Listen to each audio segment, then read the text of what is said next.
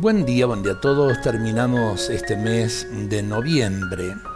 Eh, si hay algo que me molesta de una persona, algo que despierta una incomodidad o una reacción interior de enojo, eso provocará serias interferencias en la comunicación.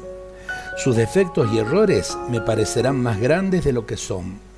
Lo que me haga me parecerá más ofensivo de lo que es en realidad por lo tanto, mi modo de tratar a esa persona no será verdaderamente amable y acogedor.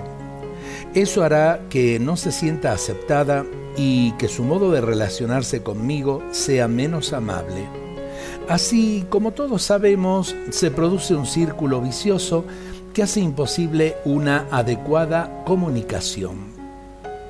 Por eso cuando hay trabas en la comunicación con alguien, es bueno buscar un momento de oración para sanar esa relación enferma, para alimentar una mirada más compasiva y más positiva.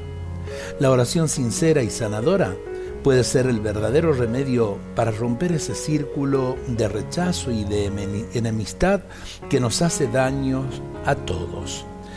Creo que vale la pena tener en cuenta esto especialmente en la relación con nuestros eh, familiares o el círculo de nuestros amigos o eh, también ¿no? el círculo de nuestros compañeros de trabajo.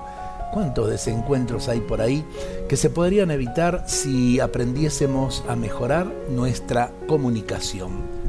Creo que vale la pena pensarlo, tenerlo en cuenta en este día y todos los días de nuestra vida. Dios nos bendiga a todos en este día.